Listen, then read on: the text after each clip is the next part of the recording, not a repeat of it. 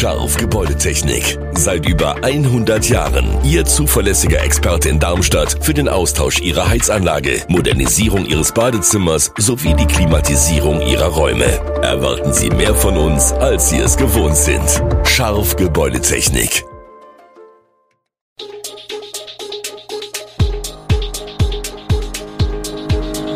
Gude, unser morgendliches News Update. Das Wichtigste aus Südhessen für Sie im Überblick. Gut, guten Morgen aus Darmstadt an diesem 28. Dezember.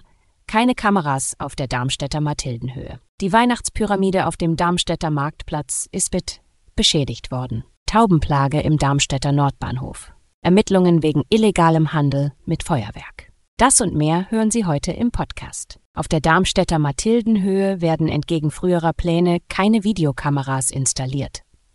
Die bereits vorhandenen, seit 2019 inaktiven Kameras sollen entfernt werden, da die Mathildenhöhe keinen Kriminalitätsschwerpunkt darstellt. Im Jahr 2021 wurden 11 und 2022 13 Straftaten, meist Graffiti, registriert. Datenschutzbedenken und die geringe Kriminalitätsrate führten zum, zum Verwerfen der Videoüberwachungspläne. Stattdessen wird ein Sicherheitsdienst zu bestimmten Zeiten eingesetzt, ergänzt durch Streifgänge der Stadtpolizei.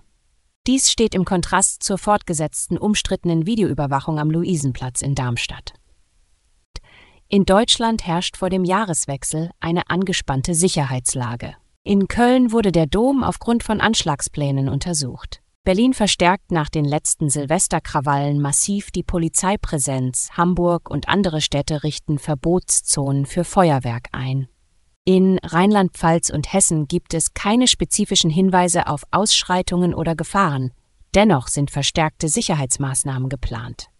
In Frankfurt bestehen aufgrund von pro-palästinensischen Demonstrationen und der hohen Menschenmenge Verbotszonen für Feuerwerk. Bundesinnenministerin Nancy Faeser drückt ihre Sorge über mögliche Krawalle aus. In Berlin wurden aufgrund von Hinweisen auf geplante Angriffe gegen Einsatzkräfte durch die pro-palästinensische Szene mehrere Verdächtige festgenommen. Die Staatsanwaltschaft Darmstadt ermittelt gegen zwei Männer im Alter von 31 und 54 Jahren aus Darmstadt und Mühltal wegen des Verdachts einer Straftat nach dem Sprengstoffgesetz. Der 31-jährige Beschuldigte steht nach Angaben von Robert Hartmann Sprecher der Staatsanwaltschaft Darmstadt, im Verdacht als Anbieter von Feuerwerk ohne die erforderliche Erlaubnis Umgang mit explosionsgefährlichen Stoffen gehabt zu haben.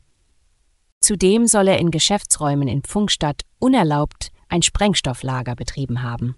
Der 54-jährige Beschuldigte aus Darmstadt soll für den 31-jährigen ebenfalls explosionsgefährliche Stoffe gelagert haben. Laut Informationen dieser Redaktion wurden die Feuerwerkskörper bereits im Sommer beschlagnahmt. Insgesamt konnten laut Hartmann im Zuge der Ermittlungen rund 1500 Kilogramm an Pyrotechnik sichergestellt werden, wovon in Funkstadt rund 1100 Kilogramm gelagert worden sein sollen. Die Weihnachtspyramide auf dem Darmstädter Marktplatz ist beschädigt worden. Die Figur des Jesuskinds sowie die Krippe wurden gestohlen. Es ist bereits der zweite Vorfall in diesem Winter. Im November war die Pyramide kurz nach ihrem Aufbau beschmiert worden. Nun muss die gestohlene Jesusfigur ersetzt werden. Eine Herausforderung, wie Michael Hausmann, Vorsitzender des Darmstädter Schaustellerverbands, erklärt. Die Firma, die die Figuren herstellt, gibt es nämlich nicht mehr, sagt er. Zwar sei geplant, auch in den kommenden Jahren die Pyramide mitsamt Krippe aufzustellen, dennoch mache sich jetzt auch Ernüchterung breit, wie der Schausteller eingesteht. Man macht sich schon Gedanken, wie man die Pyramide besser sichern kann und ob sich der Aufbau überhaupt noch lohne. Es ist nicht das erste Mal, dass die Weihnachtskrippe beschädigt wurde. Bereits 2019 wurde die damals gerade restaurierte Jesusfigur, die einen Wert von rund 3500 Euro hat, entwendet. Gefunden wurde sie nie. Im Darmstädter Nordbahnhof herrscht eine ausgeprägte Taubenplage. Tauben nisten auf Absätzen und unter dem Bahnsteigdach, wodurch Treppen und Bahnsteige stark mit Kot verschmutzt sind. Besonders betroffen sind die Treppen zu den Gleisen 1 und 2, wo der Kot dicht und der Gestank stechend ist.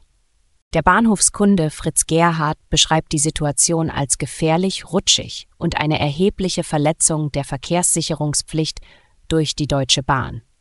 Auf eine Anfrage hin teilt eine Sprecherin der Deutschen Bahn mit, dass das Bahnhofsmanagement eine Überprüfung und mögliche Ausweitung der Vergrämungsmethoden und zusätzliche Reinigungen beschlossen hat. Um die Taubenpopulation zu kontrollieren, werden Vergrämungsnetze, Drähte und Spikes eingesetzt. Alle Maßnahmen werden im Einklang mit den Tierschutzregeln durchgeführt. Zum Jahreswechsel steigt der Mehrmehrwertsteuersatz auf Speisen in der Gastronomie 7 Prozent zurück auf 19 Prozent. Um die Betriebe während der Corona-Pandemie zu entlasten, wurde der Steuersatz vorübergehend von 19 auf 7 Prozent reduziert.